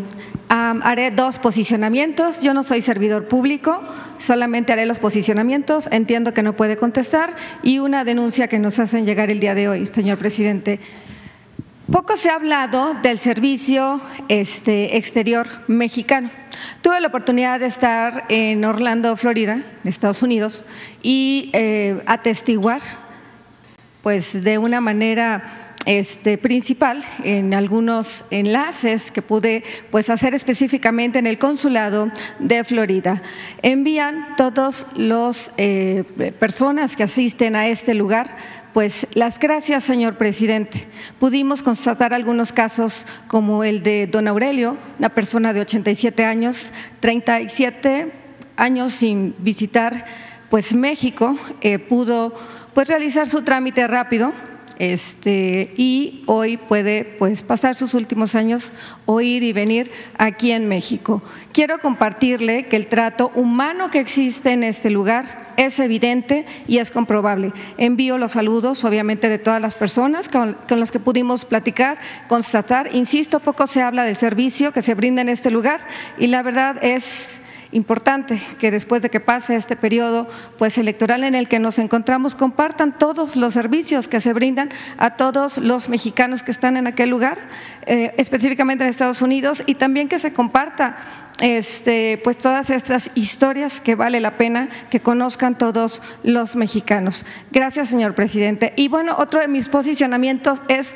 que estuvimos en Tamaulipas, en efecto, bueno, sabemos que no, no pudo acudir al informe y comparto eh, pues eh, conscientemente, pues todo lo que pudimos encontrar por allá. Sí tenemos línea 2, sí ya no vamos a tener pues un este, puente roto en Tampico, Madero y Altamira. Eh, sí regresaron las becas, sí hay este, atención en el sistema educativo y sobre todo gracias al agradecimiento de todos los tamaulipecos porque en 18 meses claro que existe un antes y un después. Insisto, es un posicionamiento mío nada más. Y refiriéndonos a la denuncia que nos hacen llegar, pues es importante compartirle que en estos momentos se tiene el dato que al menos son tres mil millones de dólares en el tema de pues las cirugías estéticas. México ocupa el tercer lugar pues en este tipo, insisto, de prácticas y bueno, pues existen también ante esta cantidad exorbitante de esta práctica que se realiza aquí en México, pues asociaciones civiles y grupos de médicos que han monopolizado esta práctica.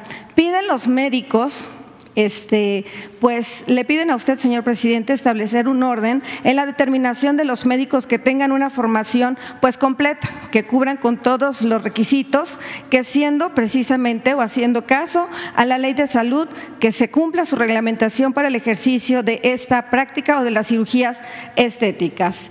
El Colegio Nacional de Médicos Quirúrgicos y Cirugía Estética pues bueno, le comparte que son médicos especialistas formados a través de programas nacionales de residencias médicas, certificados por sus consejos de especialidades, eh, con posgrado de altas especialidades y que lamentablemente todos ellos son impedidos por autoridades para que puedan ejercer este, pues, este oficio o esta profesión.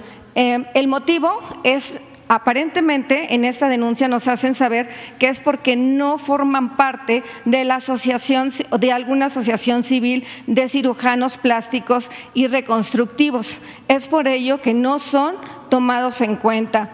Médicos generales, este, el abasto de medicamentos, bueno, pues ya platicamos de esto, pero quiero decirle que esta denuncia pues nos llegó más allá de de este pues de atacar a lo mejor esta profesión es simplemente le piden que pongan atención a este tema. Existen médicos profesionistas preparados que no se les está dando la oportunidad de ejercer pues a sí mismo su profesión. Esta es la denuncia que nos hacen llegar y ojalá pues haya respuesta al respecto, señor presidente. Sí, nada más una pregunta, ¿es Tamaulipas o es nacional? Este a nivel nacional. Nacional. El último tema es a nivel nacional. Bueno, nos das los datos. La denuncia, claro, se la comparto. Sí, muchas gracias. Gracias, señor presidente. Señor presidente, muy buenos días. Ramón Ramírez Gutiérrez de la Tlajaqueña Noticieros El Reloj. Y lo mismo que dijo la compañera, a título personal, el agradecimiento de todos los oaxaqueños. Hay algunos planteamientos que siempre se acercan las personas y lo digo únicamente para enunciarlo en esta conferencia matutina. En alguna comunidad de Yutecoso falta terminar un banco bienestar donde la comunidad construyó un muro de 300 metros, lo hicieron construir y ahorita lamentablemente no se ha podido terminar el, el Banco Bienestar, únicamente se lo enumero. Otra situación está pasando precisamente en el ISTE, eh, hablo a nivel nacional, pero particularmente a nivel local, que me hizo eh, despertar el interés periodístico de la situación que sucede con los jurídicos del ISTE. En el caso de Oaxaca, ejemplifico, despidieron a la titular del, del jurídico de la delegación estatal porque hay acusaciones mutuas entre la delegación y el jurídico de acoso sexual hay acusaciones de que hay contubernio entre las empresas que tramitan las pensiones de los jubilados y, el ISTE y por ahí pues alguna situación que se da eh, con el jurídico del ISTE a nivel nacional. No quisiera decir nombres por, por la por la presunta situación que se pueda determinar de esto. También nos hablaban de que en el ISTE hay doctores que no cumplen con sus horarios, que están en sus consultorios y que en muchas ocasiones eh, invitan, insisten para que sean tratados en sus consultorios particulares, los invitan, obviamente con alguna, con incremento a sus diversos tratamientos. De todo esto está pasando en el ISTE. También alguna tendencia para la situación de cuando se dictan juicios a favor de los pensionados, pues hay contubernio por ahí de parte de los jurídicos del ISTE. Particularmente esta situación, si la pudieran investigar en Oaxaca, es un caso que puede ejemplificar lo que está pasando en el ISTE a nivel nacional en el área jurídica. Otra situación, eh, presidente, importante es la situación que está pendiente todavía en Esquipaya, aquí en la comunidad, en el municipio de Atenco. Hay todavía este eh, comuneros que están esperando su, documentación y que esperan que no termine su periodo y puedan ser atendidos. Y lo último, señor presidente, de, estas de estos temas que quiero subrayar es que las cajas de ahorro en Oaxaca, y particularmente hay una caja que se llama 15 de agosto, que está integrada, que estuvo integrada por maestros, por este, trabajadores, por obreros, por campesinos, y que lamentablemente debido a la ola y a la crisis quebró, hay un recurso aprobado de Hacienda pero que falta únicamente liberarlo. Ahorita se dio una acción de traspaso de activos y pasivos de las, de las cajas que quebraron, algunas que están legalmente constituidas y que tienen solvencia económica. Y hay un recurso del gobierno federal que está ahí detenido en Hacienda y que hace falta liberarlo, señor presidente. Pero bueno, ahora sí mis preguntas después de estos planteamientos. La primera, yo lo he escuchado muy enfáticamente y en una de las últimas conferencias usted habló de las características de la política y dentro de ello subrayó usted una situación, la situación mística que tiene que ver con la política. ¿Por qué lo digo? Porque una paisana de nosotros, de Chalcatongo de Hidalgo, le tocó a, eh, hacerle una ceremonia ritual a usted cuando inició su periodo como presidente de la República.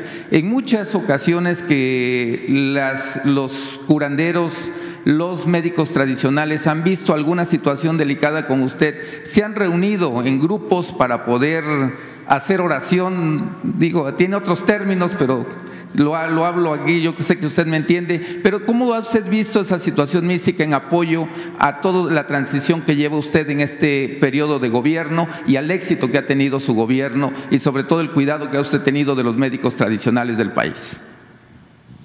Bueno, acerca de lo del ISTE, eh, es importante también dar a conocer que ya hay una nueva directora del ISTE, Berta Alcalde Luján, es eh, abogada, estuvo trabajando eh, en COFEPRIS, que es el organismo encargado de revisar la calidad de las medicinas.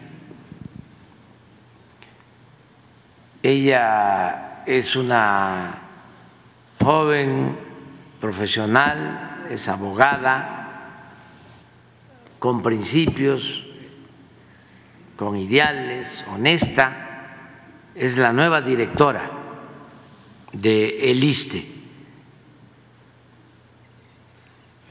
Se dio este cambio porque quien estaba ahí salió a otra tarea que él decidió. No puedo mencionarlo por todo esto que ya saben. Este pero es ella, la nueva directora del ISTE.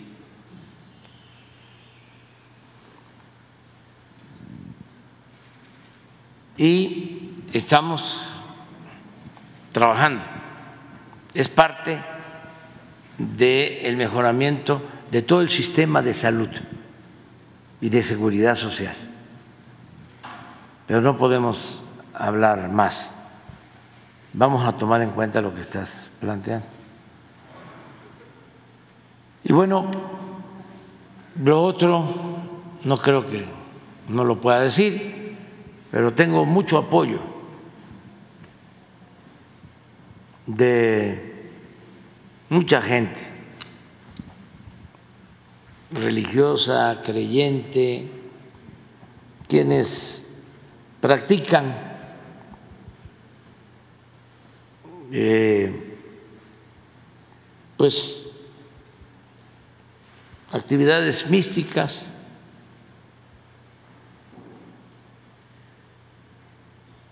Y me siento muy protegido.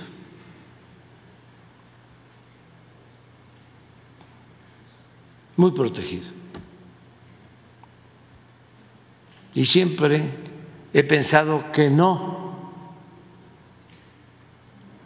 solo es importante lo racional, también influye lo místico. Desde luego, cada quien tiene su manera de pensar y este es un debate de siempre. Y yo no quiero verme involucrado. Respeto la opinión de todos.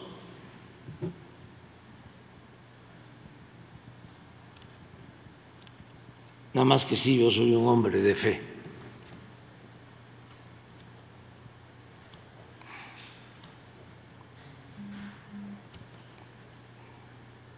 Eso sí.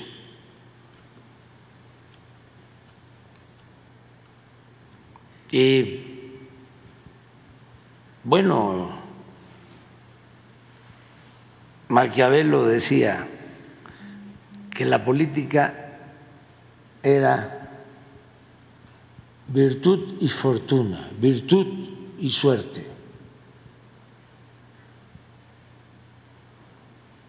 Parte del libro tiene que ver con la suerte. lo que cuento. Primero el acompañamiento de mucha gente, de mucha gente. No sé si lo pueda decir, pero esto es obra de millones de mexicanos.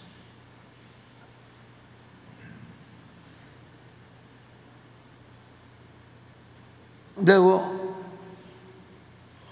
pues también la perseverancia, ¿no? El no rendirnos.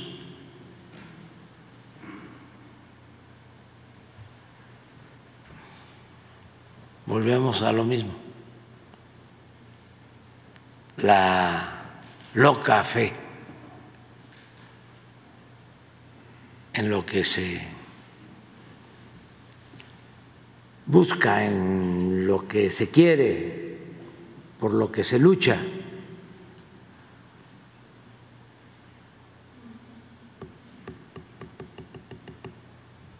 Y la suerte. Ahí cuento que cuando terminé la primaria, en mi pueblo no había secundaria. Y mis padres eran comerciantes. Y no estaban pensando que yo siguiera estudiando.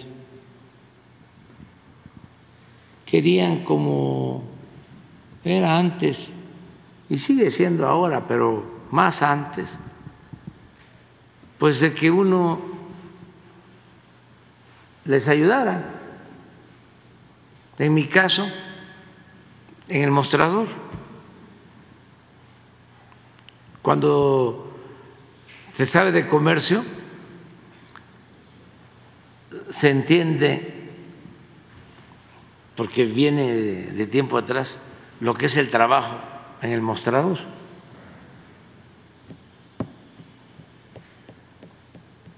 Y por suerte llegó un amigo de la familia y convenció a mis papás de que me inscribiera yo en la secundaria, que estaba en Macuspana. Y el camino no servía, pues, no había camino. Todo era por lancha, por cayucos.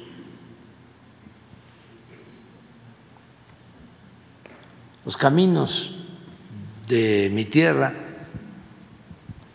eran los grandes ríos,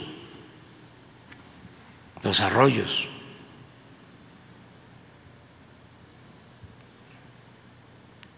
Todo se hacía embarcados, se le llamaba todo era agua.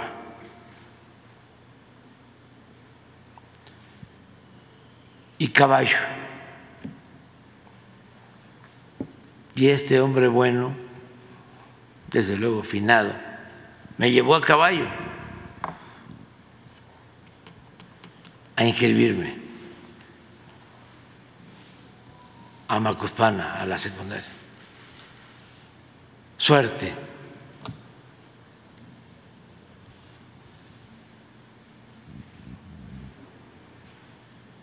Si no, me hubiese quedado ahí trabajando en el mostrador. Pero también cuento que a lo mejor no me iba yo a quedar en Tepeitán porque mi pueblo es bellísimo, es como una isla, tiene un gran río. Enfrente, atrás una laguna y en las entradas y salidas, salida del pueblo, arroyos, es una isla. Cuando las inundaciones corría el agua por las calles. Yo decía que cuando construimos los segundos pisos, la idea la traje de Tepetitán, porque cuando había inundaciones nos teníamos que subir al tapanco, arriba, y el cayuco estaba abajo, hasta que pasaba. La creciente se llama.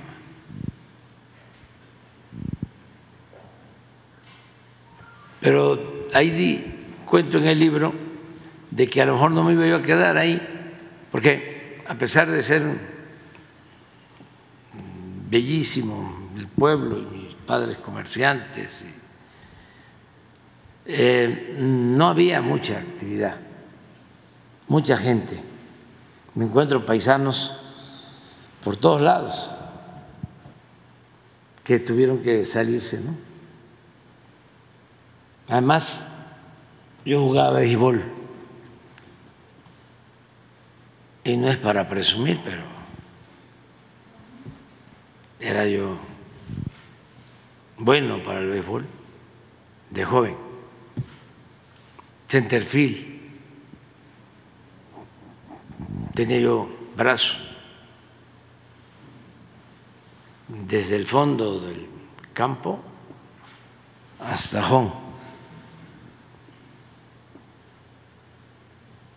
Y a baja altura. Cuando se tira, cuando uno tiene brazo, va así.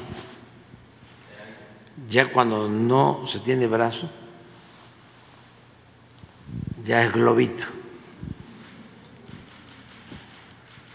Hasta que por no cuidarme me afecté el brazo. Y entonces ya era puro globito. Y tuve que bajar de jugar centerfield la tercera base que aun cuando se necesita brazo, ya con la práctica puede uno eh, jugar bien, agarrar y tirar.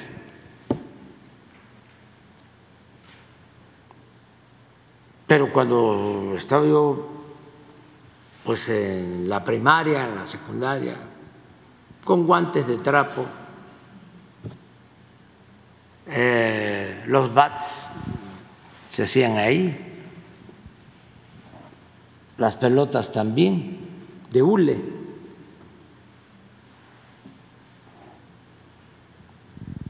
Pero se jugaba muy buen béisbol. Entonces seguramente iba yo a terminar jugando béisbol. Una vez me encontré hace como 10 años a un contador que jugó conmigo en la preparatoria de béisbol me lo encontré caminando en el Parque La Choca, en Villahermosa. Salía yo a caminar en las mañanas. Bueno, siempre. Yo conozco muchas unidades deportivas del país, eh, porque caminaba. Y todavía lo hago. Eh, por ejemplo, ahí en Oaxaca caminaba temprano. Y en varios pueblos, en Pinotepa, por ejemplo, la unidad deportiva. Conozco la unidad deportiva de Tlapa,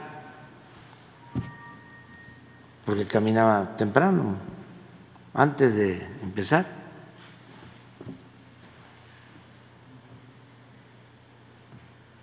Entonces, eh,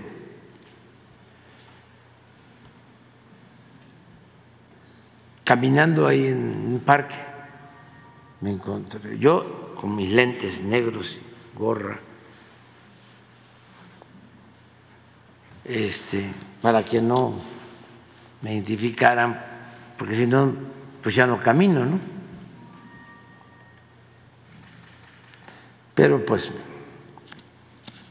como dicen mis adversarios, como estoy viejo, de guango ya dije que viejo sí, guango no, pero ahora dicen que estoy sambo, no, pues aunque yo me disfrace, me identifican. Este Miguel Valdivia se llama el contador. Y yo lo estaba viendo. Y pasaba y pasaba y pasaba.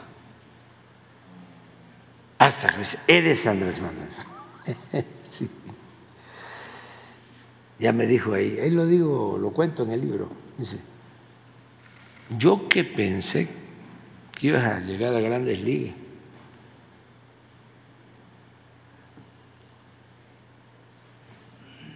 Y ahora estoy seguro que vas a ser presidente de México por el béisbol. Entonces, este, la suerte, siempre la suerte, en muchas cosas. Ahí en el libro cuento, puras. Y es muy importante, bueno, eso no lo puedo decir eso Pero este, sí lo, lo, místico. Yo he estado en Oaxaca, en varias partes, la Mixteca, y sí me dan mis limpias. Y en Huautla también.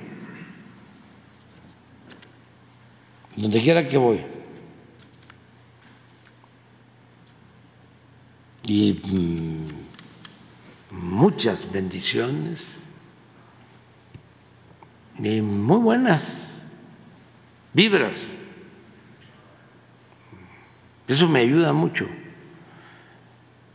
Independientemente de lo espiritual, que es importantísimo, está el reconocimiento, eh, el agradecimiento, es, eh, lo he dicho y lo repito, es una falsedad que el pueblo sea mal agradecido. Nuestro pueblo es muy bueno. Donde hay tradiciones, es arriba. Entre más individualismo, más interés por el dinero, más ambición por el dinero, más ambición por lo material,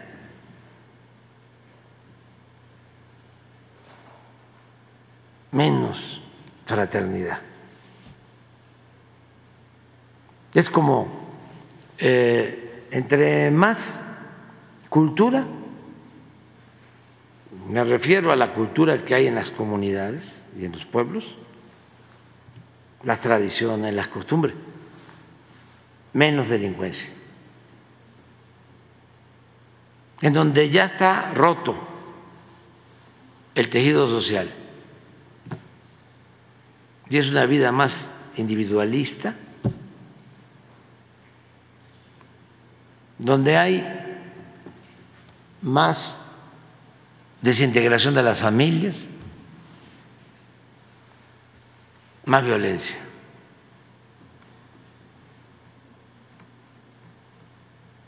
Por eso es importante México, porque conservamos tradiciones, costumbres, tenemos una gran reserva de valores culturales, morales, espirituales.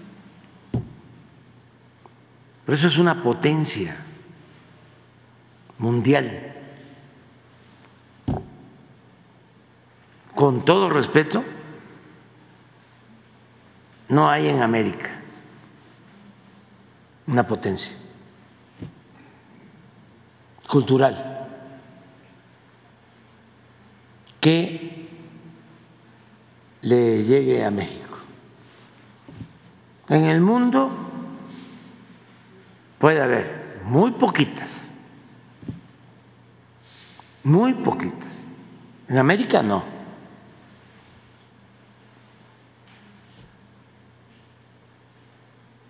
Como potencia cultural.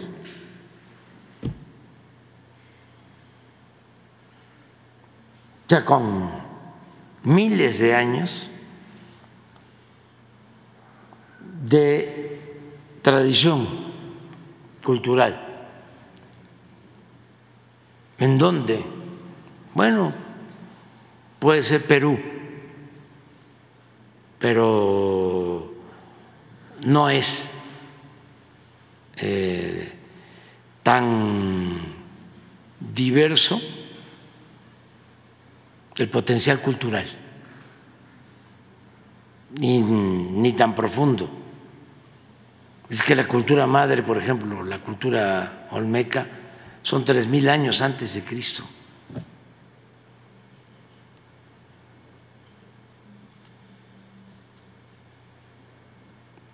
Y algo, cosas excepcionales, únicas, extraordinarias. Acabamos de inaugurar y eso que es más reciente, que es periodo clásico, maya o posclásico. El Gran Museo de Chichen Itza, se los recomiendo. Las piezas bellísimas, monumentales. Ya, desde luego ir a la zona arqueológica, al Chichén Viejo que acabamos de abrir, es impresionante. El castillo, sí, sí, todo es muy impresionante, bellísimo. Pero las piezas, solo las piezas, toda la parte de las esculturas monumentales son únicas Y acabamos de estar también en el Museo de los Pueblos, lo que antes se conocía como el Palacio de Cortés en Cuernavaca. Les invito también a que vayan, porque ahí no solo hay una exposición ahora de cultura olmeca importantísima, la pieza esta que se rescató, que estaba en Estados Unidos, que se trajo, que es de un pueblo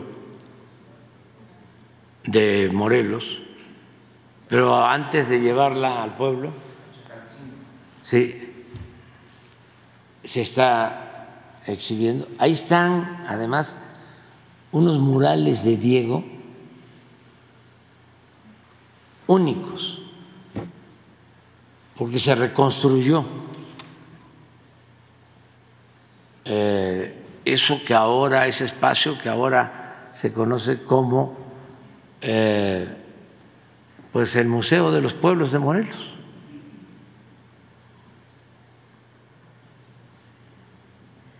Entonces, así te respondo. Vámonos a desayunar.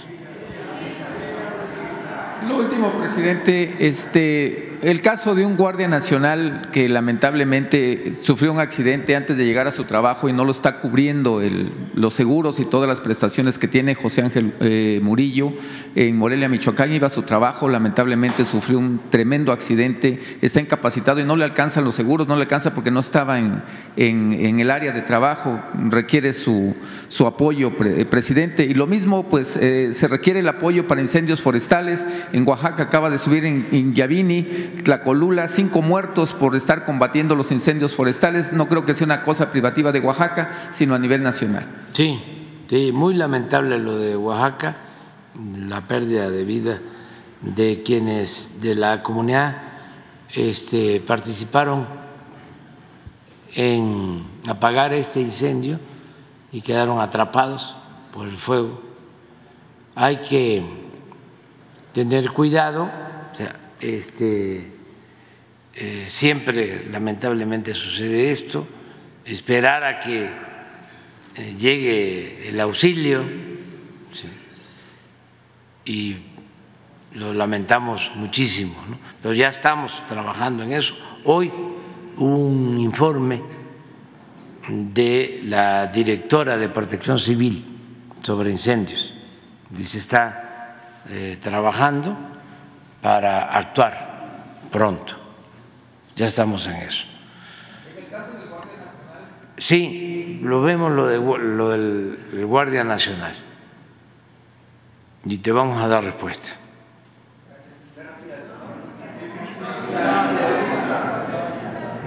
Ya, no. no Entonces mañana, no. Nos vemos el lunes.